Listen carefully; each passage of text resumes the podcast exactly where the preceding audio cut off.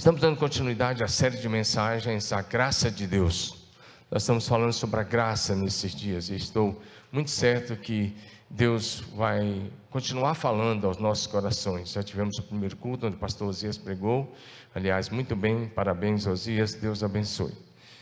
Efésios capítulo 2, versos de 1 a 9, nessa manhã, e vamos à segunda parte dessa matéria, desse assunto tão profundo que é a graça de Deus.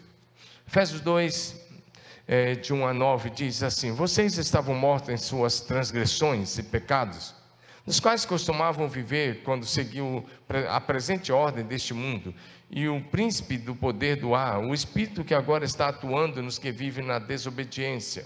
Anteriormente, todos nós também vivíamos é, entre eles, satisfazemos as vontades da nossa carne, seguindo os seus desejos e pensamentos como os outros éramos por natureza merecedores da ira.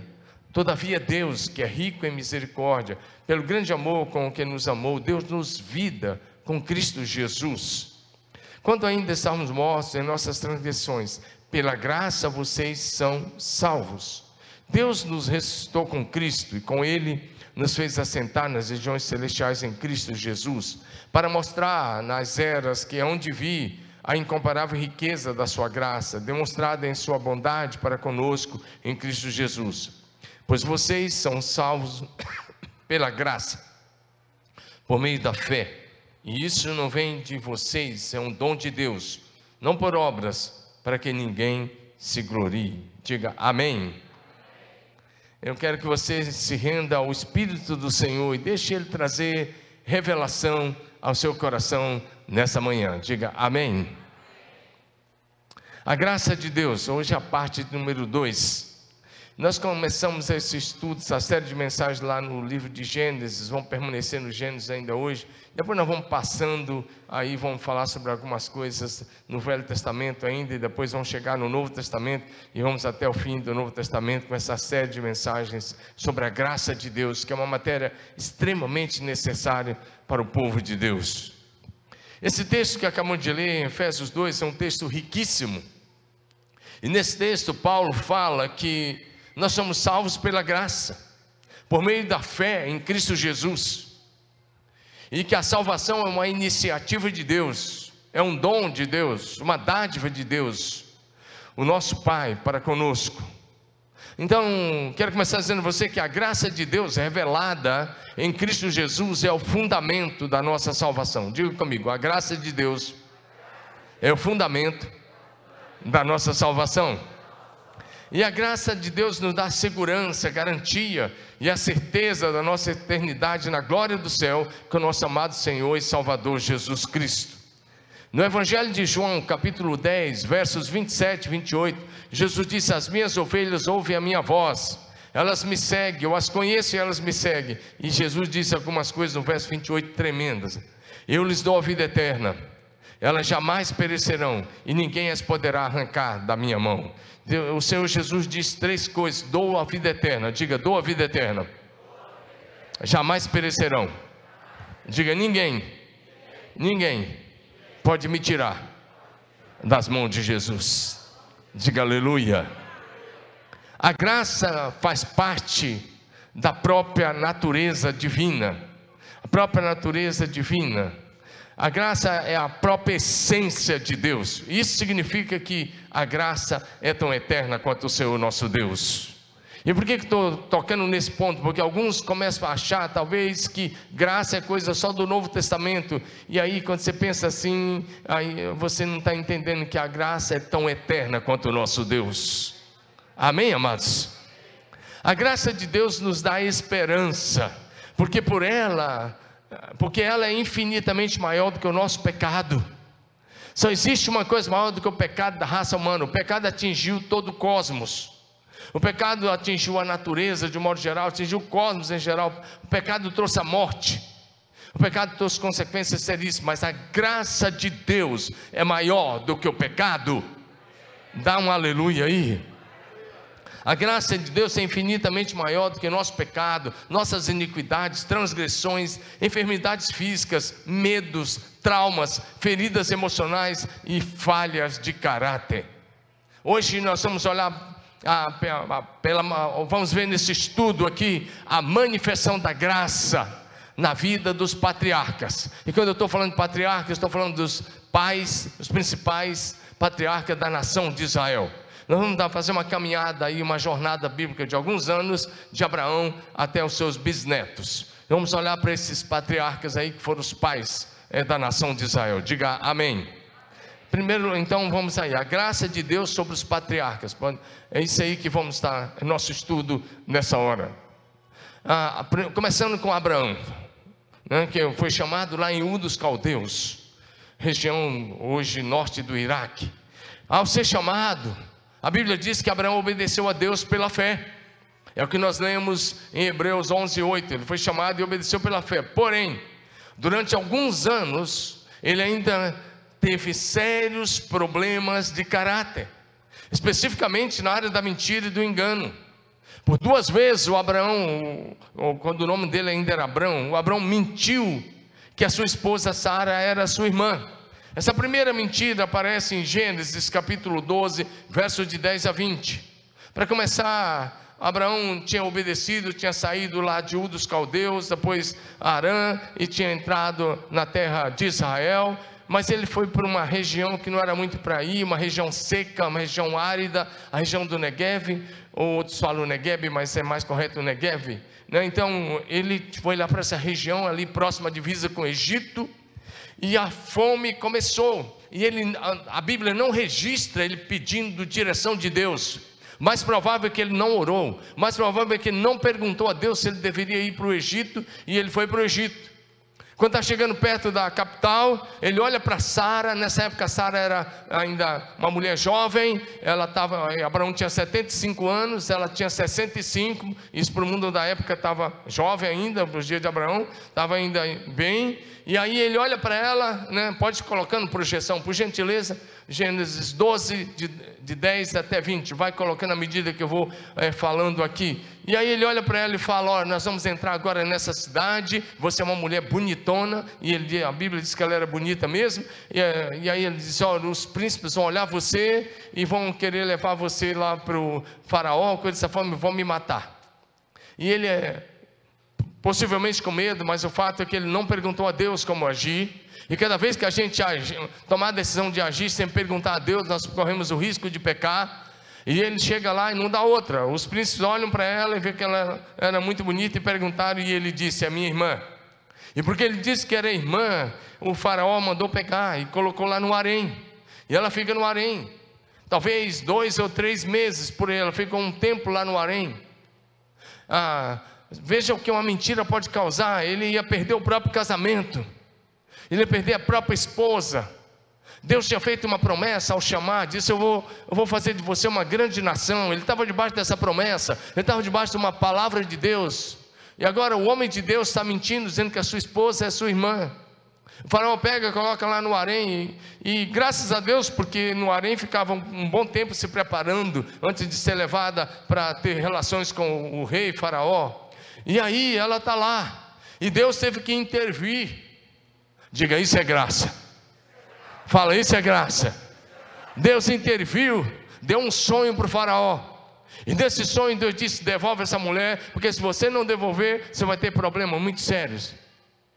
Você e a sua família, você e o seu povo. E Deus disse para ele: ó, se você não devolver, se você não devolver, você vai ter problemas seríssimos até a morte. E Faraó manda chamar o Abraão.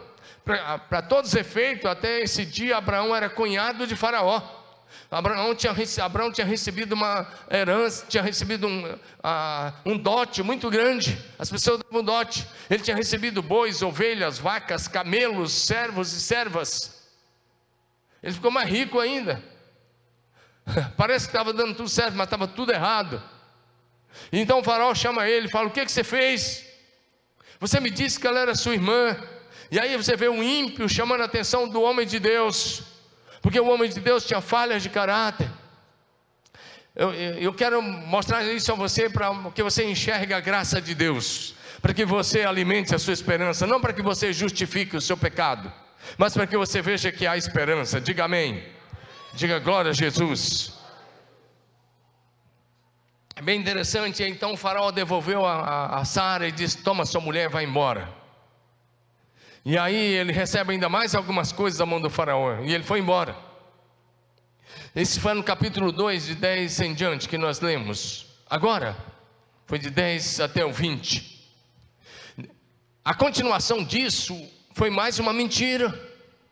Mais uma mentira. Ele está lá em Israel e ele vai na região do, está na região do Negev outra vez. Ou essa mentira do capítulo 20, ela não está na ordem cronológica. Não está na ordem cronológica, porque vocês que são estudiosos da Bíblia, se você olhar Gênesis 12, verso 9, você vai ver essa palavra Negev, ou Negev, Gerar, e ele está nessa mesma região. Então, o que o está relatado no capítulo 20 de Gênesis, na verdade seria uma continuação desse capítulo 12. Porque o capítulo 20, verso 1, vai dizer a mesma coisa, que ele estava na região do Negev, estava em Gerar, lá na região dos filisteus, mais tarde. Agora, presta atenção nisso. E aí ele diz de novo que a Sara era sua mulher. Por que, que esse capítulo 20 não está na ordem cronológica? Só explicando isso rapidinho.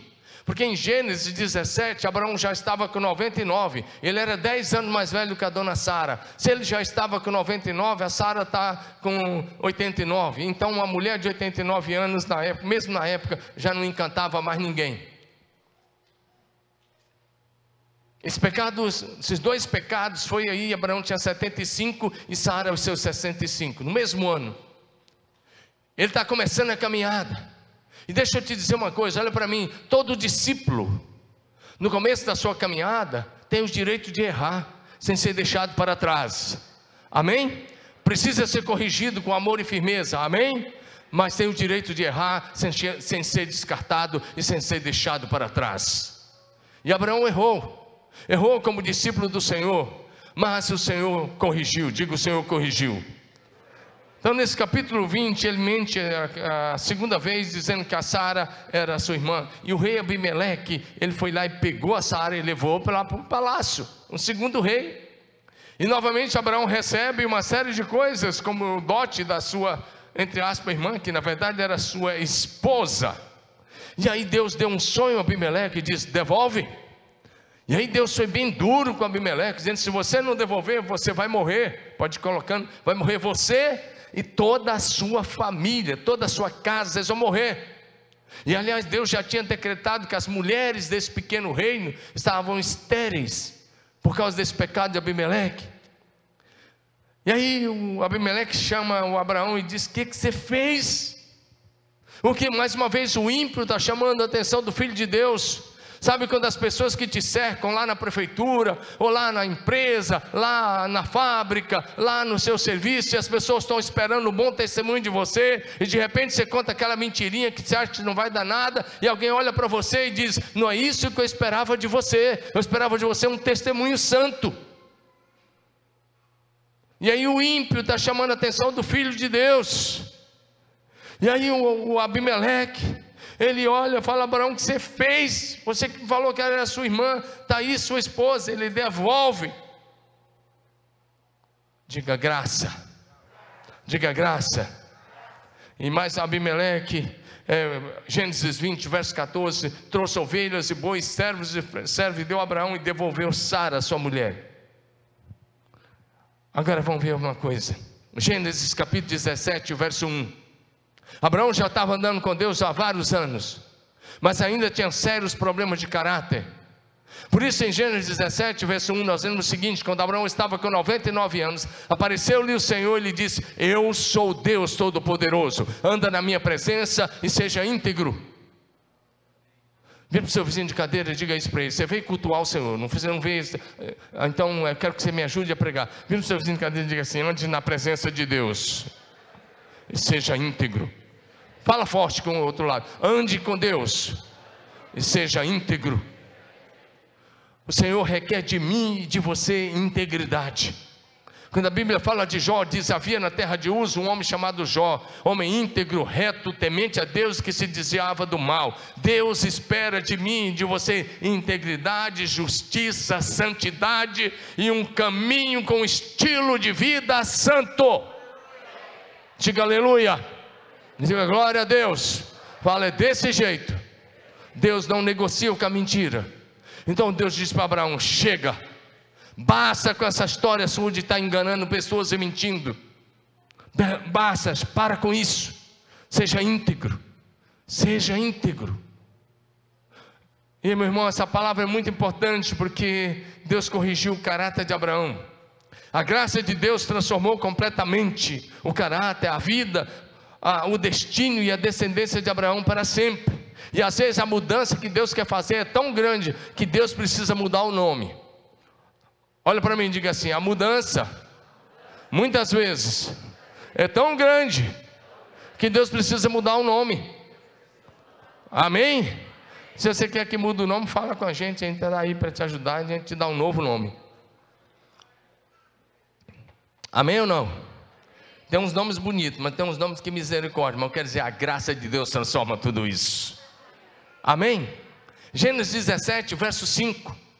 Nesse mesmo texto que o Senhor está corrigindo o caráter, ele diz: Ó, esse nome Abraão não está bom. E ele dá um nome que tem a ver com a promessa de Deus para ele, que tem a ver com a nova história que ele ia viver, que tem a ver com a nova realidade que ele ia andar. Diga amém. E Deus chega para ele e diz: Seu nome não será mais Abraão, mas seu nome será Abraão, porque eu te faço pai de muitas nações. Diga aleluia. Então Deus mudou também o nome da Sara porque o nome dela antes era Sarai, e Sarai nem é um nome bonito, mas Sara é um nome bonito. Deus disse, no, no, nos próximos versículos, Deus vai dizer assim: seu nome não será mais Sarai, mas Sara, porque ela também tinha concordado com a mentira, e Deus está mudando o nome. Quando Deus trata a identidade, quando Deus trata o caráter, quando a graça de Deus trata a nossa vida, às vezes é necessário mudar de nome.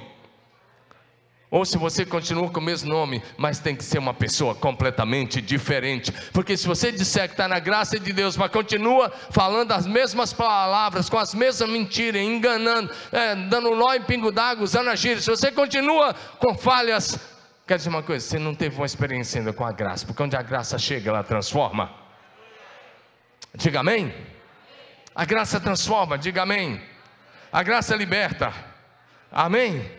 A graça de Deus operou essa mudança tão grande que Deus mudou o nome dele. E a gente hoje tem até dificuldade de falar Abraão, a gente só conhece como Abraão, porque a graça mudou a história e o destino dele para sempre. A partir daí ele se tornou amigo de Deus, homem de Deus. Ele viveu mais 75, 76 anos depois dessa experiência, andando com Deus, fazendo a boa, agradável e perfeita vontade de Deus. Diga comigo, diga a graça de Deus. Levanta sua mão, cultua comigo, diga a graça de Deus. Transforma. A graça de Deus liberta do medo. Diga a graça de Deus liberta da mentira. A graça de Deus liberta dos velhos hábitos. Amém? Nós temos um curso aqui chamado Habitudes, que trata sobre mudança de hábitos e mudança de atitudes. Mas o que Deus estava fazendo com Abraão era exatamente isso: mudança dos velhos hábitos, mudança de atitudes. Diga amém. Se você for comigo para é, o livro de Efésios, capítulo 4, versos 25 a 32, você vai ver isso. O texto começa dizendo: portanto, cada um de vocês deve abandonar a mentira. Diga comigo: abandonar a mentira e diga: falar a verdade. E o texto diz: fale a verdade, cada um com o seu próximo, que somos membros uns dos outros. Quando vocês ficarem irados, não pequem. Apazigue a sua ira antes que o sol se ponha.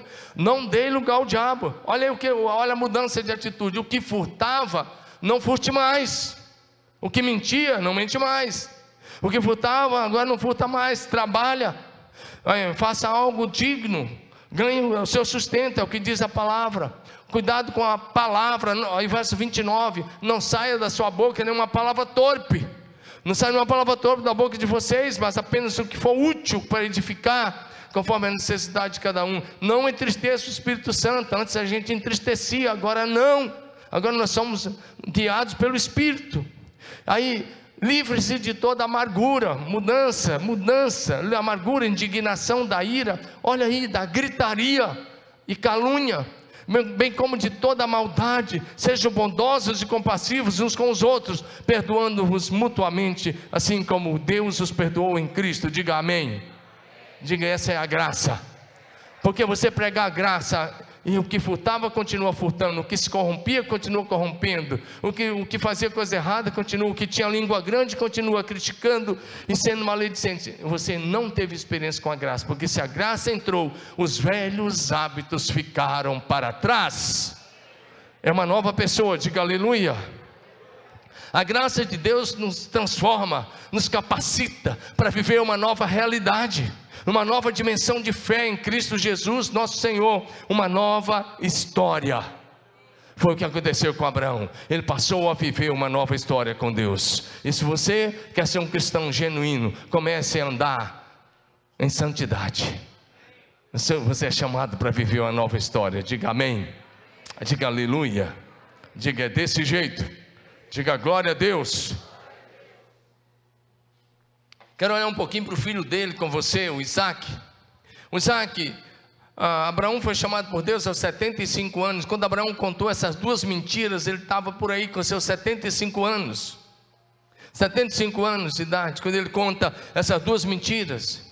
Apesar de uma estar registrada no capítulo 12, outra no capítulo 20, mas essa do capítulo 20, como eu disse, tinha que ser uma continuação do capítulo 12, porque é, é onde ele está ali na mesma região. Agora, e lá no capítulo 17, ele já estava com 99 anos, por isso que eu falei, está fora da ordem cronológica. Agora, presta atenção nisso. Quando Abraão mentiu, o Isaac não era nem nascido. Presta atenção nisso, senhor papai, senhora mamãe. Quando Abraão mentiu, ele só foi ser pai do Isaac 25 anos depois. Quando Isaac nasceu, Isaac nasceu 25 anos depois daquela mentira, daquelas duas mentiras, dizendo que Sara era sua irmã. 25 anos depois, o Isaac nasceu. Mas, e o Isaac ficou solteirão. Ele era tipo os filhos canguru hoje, está cheio de filho canguru. Canguru nasce pequenininho, fica ali na bolsa da mamãe, até ficar bem um ano, um ano e pouco. O bicho já está tão pesado que ela quase não consegue mais, aí é a hora que sai. Está cheio de filho canguru hoje. O cara está com 30 anos, 30 e poucos anos, ainda está na casa da mamãe e do papai e não está muito afim de sair. O Isaac era um filhão canguru. É, casou com 40 anos. E ele está lá casado, e ele vai para aquela mesma região, para o mesmo rei Abimeleque, rei dos, dos, da região dos filisteus de Gerar, e ele vai lá. E aí os homens perguntam para o Isaac, e essa mulher, sabe o que ele fala? Gênesis 26, de 6 a 9. Sabe o que o Isaac falou? É minha irmã. Por que, que eu chamei a atenção do pai e da mãe? Olha para mim, porque pai, mamãe, o que você está fazendo dentro de casa ou fora de casa, toma cuidado, porque se você não tiver cuidado, seus filhos vão repetir esse mesmo comportamento. Vocês estão me entendendo? Quem está entendendo, diga amém. Quem está entendendo, diga amém. Seus filhos repetirão o seu mesmo comportamento. Isso não é fatalismo, isso é realismo. A não ser que você se arrependa, peça perdão e clame e abençoe a identidade e os destinos deles, senão eles vão repetir o mesmo comportamento seu. Eles vão repetir hábitos seus. Alguém vai chamar isso de cadeia de maldição, eu não vou chamar. Outros vão chamar cadeia de iniquidade. Eu gosto de pensar que é a repetição dos pecados dos filhos repetindo os pecados dos pais, como está escrito em Êxodo 20, que Deus visita a iniquidade dos pais sobre os filhos até a terceira e a quarta geração uma repetição, uma cadeia de pecados. Nós estamos tratando aqui de amigos de Deus, de gente que andou com Deus. Imagina que quando Abraão mentiu, ele tinha 75 anos, Isaac ah, nasce 25 anos depois, casa com 40, portanto, quando Isaac casou, já era 65 anos depois da mentira, e eu não sei quanto tempo depois ele está dizendo que a mulher dele, a Rebeca, era irmã dele. Texto que eu mencionei está em Êxodo 20, é, Gênesis 26, de 6 a 9. Ele mentiu. E aí o rei Abimeleque não caiu, ele já tinha caído na mentira do pai dele lá atrás, ele não caiu, ele estava bem velhinho, ele não, ele não caiu. E um dia ele vê Isaac fazendo carícias em Rebeca, ele chama e fala: Ela é sua mulher. Você mentiu, não se faz assim na nossa terra. Não se faz assim na nossa terra. Então, toma muito cuidado com seus hábitos. Eu quero que você receba essa palavra no seu coração. Mas, pela sua infinita graça, o Senhor Deus tratou o caráter de Isaac. Então ele pôde dar continuidade ao legado da fé de seu pai Abraão. ele teve uma vida próspera, ele foi bem sucedido, ele teve uma vida abençoada por Deus. E eu quero perguntar a você: você tem problemas na área do caráter? Você tem problemas? Eu quero te dar uma boa notícia: a graça de Deus em Cristo Jesus pode transformar você de uma forma radical, pode transformar o seu caráter. A graça de Deus pode mudar a sua vida para sempre. Diga aleluia. Se você quer isso, então aproveite, você está no culto, cultue com todo o seu coração e peça ao Espírito Santo para gerar em você o caráter de Jesus Cristo, a mente de Cristo, a consciência de Cristo, a visão de Cristo, o mesmo sentimento de Cristo Jesus, a mesma fé de Cristo Jesus, nosso Senhor. Diga amém. Filipenses 2,5 vai dizer: tem de vós o mesmo sentimento que houve também em Cristo Jesus. Eu quero encorajar você a clamar ao Senhor Deus para que, pela Sua infinita graça, Ele mude completamente a sua vida. Diga aleluia. Quero olhar agora para o neto do Abraão, filho de Isaac, chamado Jacó. Isaac teve dois filhos, o Isaú e o Jacó com a Rebeca, depois de orar muito, ele era um homem de oração, Isaac foi um jovem obediente ao pai, um homem de oração, depois de orar muito, a esposa ficou grávida e vieram gêmeos. Os dois filhos, o Isaú nasceu primeiro, e Isaac em seguida, eram gêmeos. Mas o Jacó, agora presta atenção, o pecado de Abraão tinha agora atingido agora o neto. Veja, ele mente, o filho mente e o neto se torna mentiroso, trapaceiro, enganador, de marca maior. Ele tinha um problema seríssimo na área do caráter, na área do engano, da mentira. Enganou o seu irmão, lembra do engano que ele fez com o seu irmão lá, com o prazo de lentilho, Isaú? E com o apoio da mãe. Olha, presta atenção, mãe. Às vezes a mãe está ensinando o filho a mentir. E a Rebeca deu uma aula de mentira para o Jacó. Quando Isaac pediu para o Isaú ir caçar e trazer um animal e fizesse um bom cozido para que ele comesse e abençoasse ele, a mãe escutou. Ela chama o Jacó e fala: Jacó, seu pai vai abençoar seu irmão. Mandou ele para o mato caçar uns animais silvestres. E vamos fazer o seguinte: vamos matar alguns bodes, bode, ovelha, e vou fazer um guisado da hora para ele, do jeito que ele gosta, com o tempero que ele gosta. E ele disse: Olha, e ele disse: Não, mas meu irmão é peludo. Mas o, o Jacó não tinha pelos no corpo. Ou quase não tinha, e o Isaú era bem peludo, devia ser bem barbudo, bem peludo, seus braços bastante peludos. Agora presta atenção. Ele fala assim para a mãe: Mãe, eu não sou peludo. E ele vai me amaldiçoar. Sabe o que ela fala? Não tem problema, se ele amaldiçoar, que a maldição caia sobre mim. E ela mata bode, ovelha, pega as peles, não sei como, enrolou nos braços do Jacó. E o Jacó vai lá, estou mencionando projeção, por favor, Gênesis capítulo de número é, 27, de 18 a 29. E ele vai lá e fala: Meu pai. Isaac pergunta: Quem és tu? E ele fala: Jacó. O Isaac estava cego. O Isaac ficou cego no final da vida. E aí ele, o Isaac ainda fala assim: A voz é de Jacó. Ele fala: Não, sou seu filho Isaú. Isaac pergunta: Quem és tu? Sou Isaú, teu filho. Ele não disse sou Jacó em nenhum momento, sou Isaú. Aí Isaac, desconfiado, fala: Se aproxima.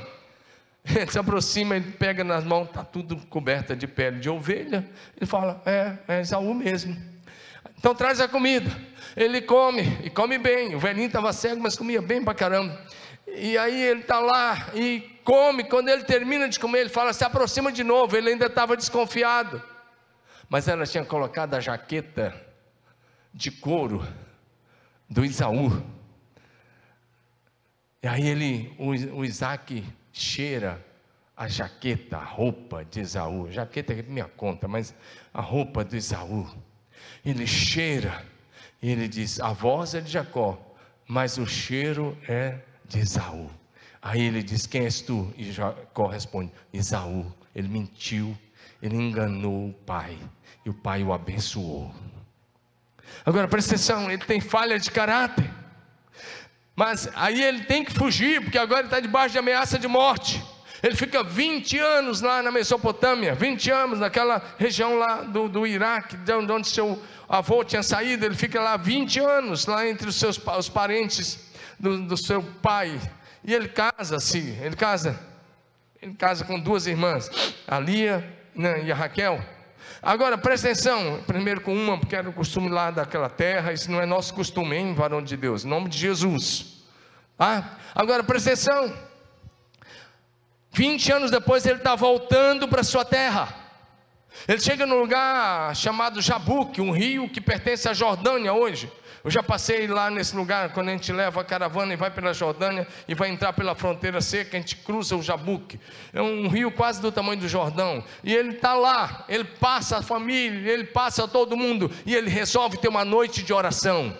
Chega um momento na sua vida, meu irmão, que você precisa parar e se colocar diante de Deus e dizer: Eu mesmo não me aguento mais, eu quero mudança de vida.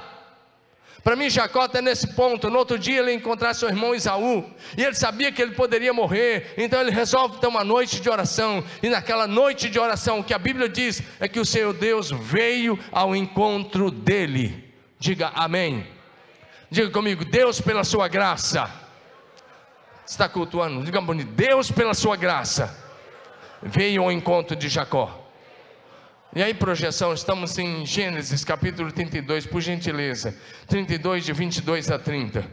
Veio e, e a, chega um momento que a, o anjo do Senhor está ali, é tão visível, frente a frente, face a face, e ele começa a lutar com aquele anjo do Senhor.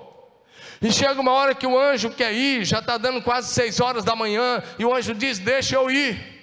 Era um anjo do Senhor, possivelmente uma teofania, uma aparição pré-encarnada de Jesus Cristo.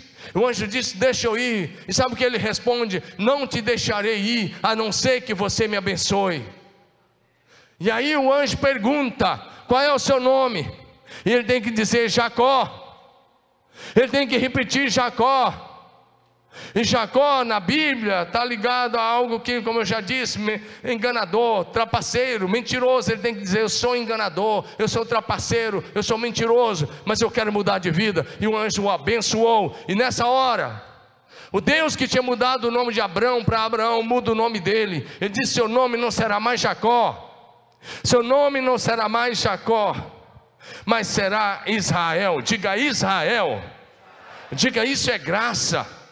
Diga isso é graça.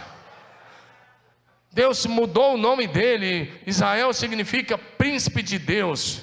E aí ele sai no outro dia pela manhã mancando da perna, porque o anjo tocou na conjuntura da sua coxa, e ele saiu mancando, ele chamou aquele lugar Peniel, e ele disse: Porque eu vi Deus face a face, e a minha vida foi poupada. Meu irmão, chega um momento que a gente tem que ter o nosso próprio face a face com Deus. Se eu estou pregando para gente que quer ir para o céu, se você quer ir para o céu, quer entrar na glória do, céu, da eternidade, você precisa chegar ao momento que tem que ter o seu face a face com Deus. E eu não estou falando do encontro de três dias, mas lá do seu quarto.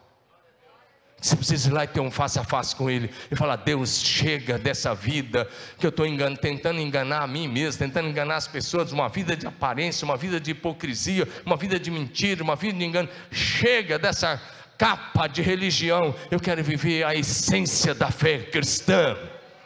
Diga amém. Foi isso que Jacó fez. E aí Deus mudou radicalmente, completamente a vida desse homem. Então Deus mudou o nome dele para Israel. Gênesis 35, verso 10, Deus fala novamente com ele, dizendo: Seu nome não será mais Jacó, mas Israel será o seu nome. Quando eu penso nesse nome, eu falo: que noite foi aquela, que noite de oração tremenda, porque o nome que Deus deu foi tão forte que se tornou o nome da nação de Israel para sempre. Diga aleluia. Meu irmão, Deus quer mudar a sua história e te dar um nome eterno que jamais se apagará. Mas para isso você precisa ter a coragem de estar face a face com Ele e dizer: Deus, muda a minha identidade, muda o meu caráter, muda a minha história, muda a minha sorte, muda o meu destino para sempre. Diga aleluia. Diga assim: como termina não, fala para ver se você convence você mesmo. Diga como termina, é que conta.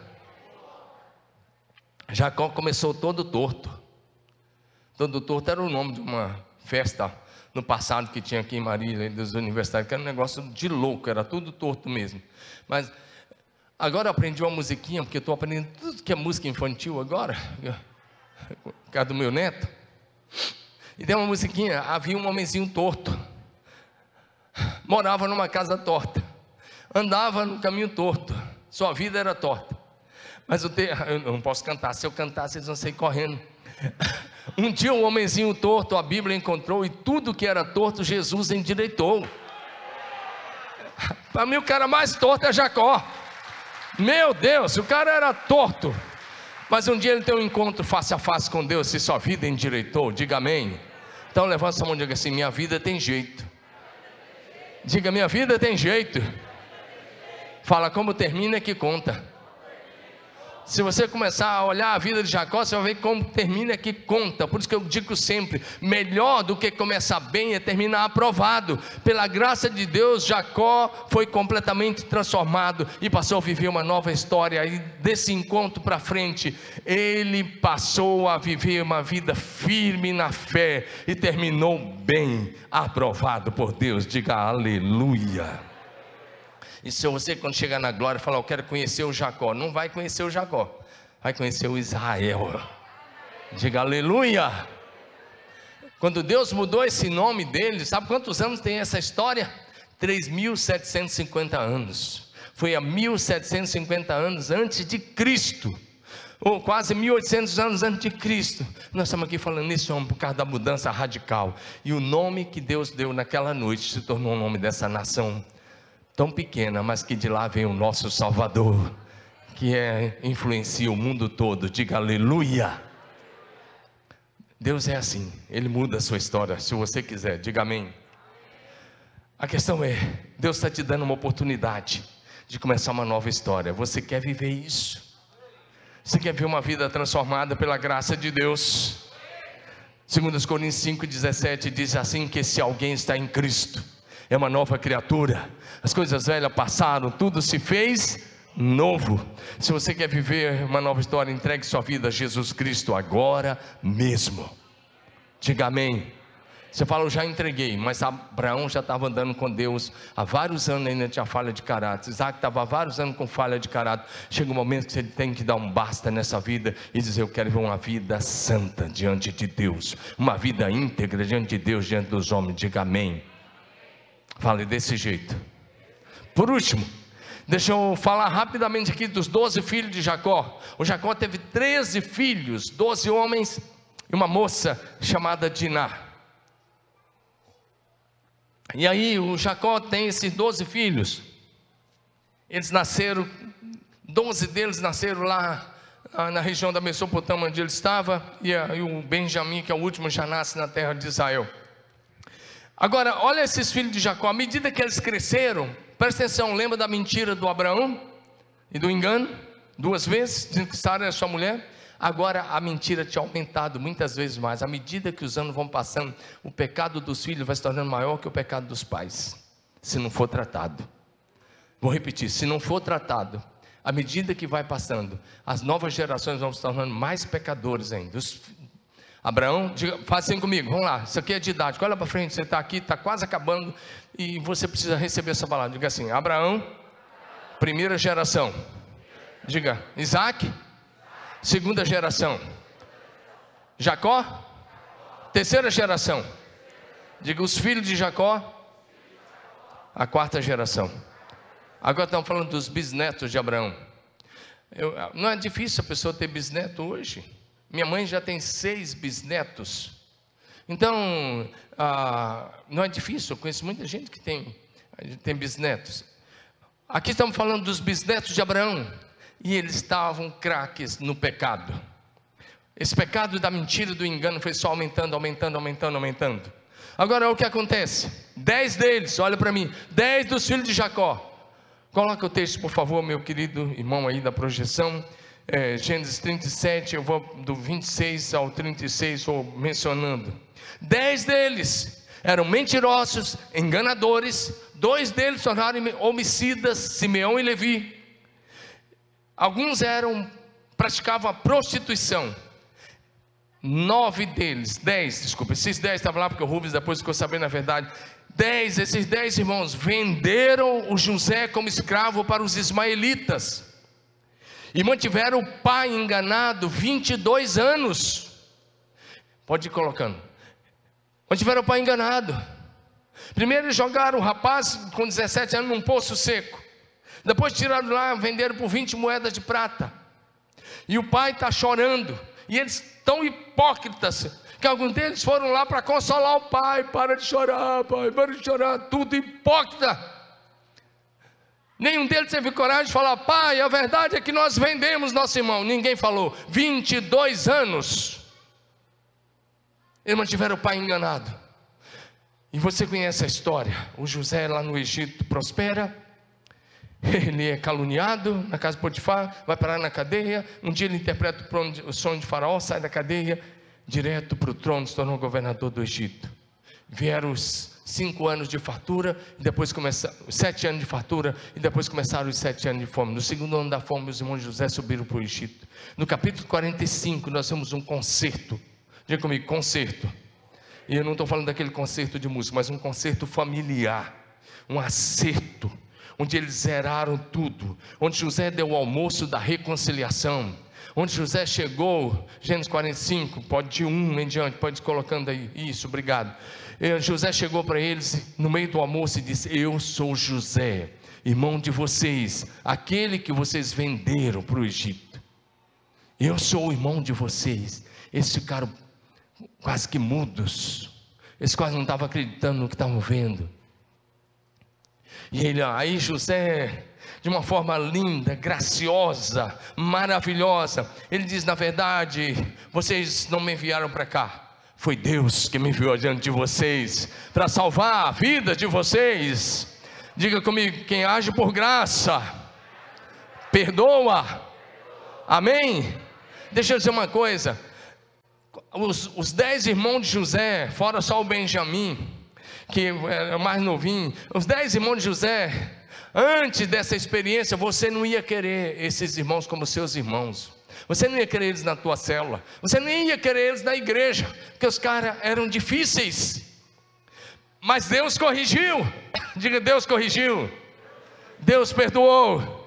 Deus transformou. Deus transformou o caráter deles. E Deus levantou para seus pais da nação de Israel. Diga aleluia. Eles são os pais das doze tribos que formaram a nação de Israel. É bem interessante o que vai acontecer aqui por causa da graça de Deus. O Senhor, pela sua infinita graça, bondade e misericórdia, transformou aqueles homens. Amém, amados? Eu quero te dizer uma coisa.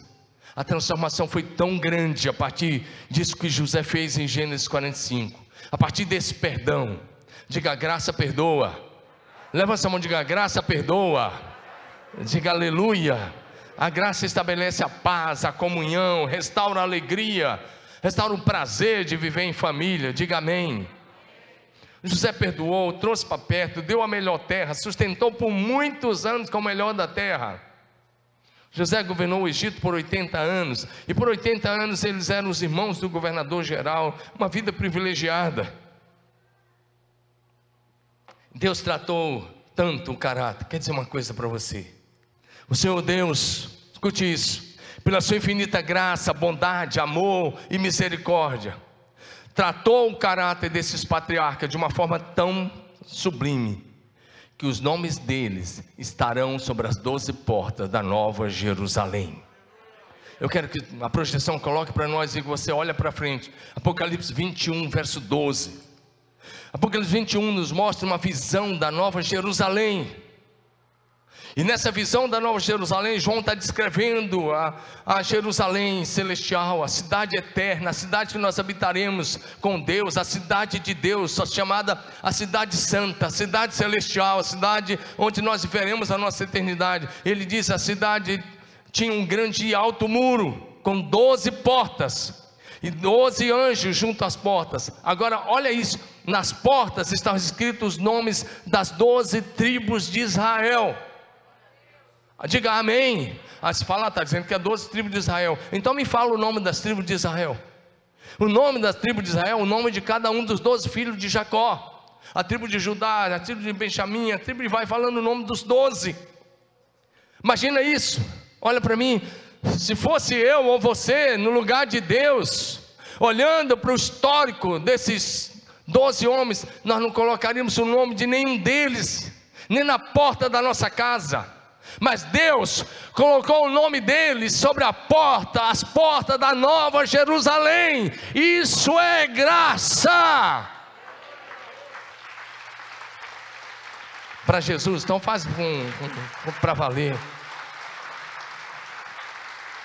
Sinceramente, eu sou um estudioso da Bíblia, mas sinceramente eu fico olhando, quando eu leio esse texto, olha que eu leio muito Apocalipse, falo, Deus, o que esses caras fizeram para ter um nome sobre as doze portas? Eu só encontro uma resposta: a graça de Deus. Só a graça, só a graça. Só a graça.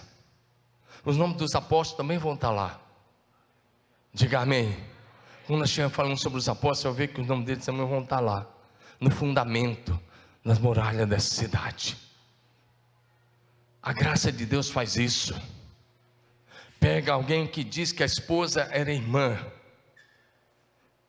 e coloca como pai da fé, porque a graça muda a história.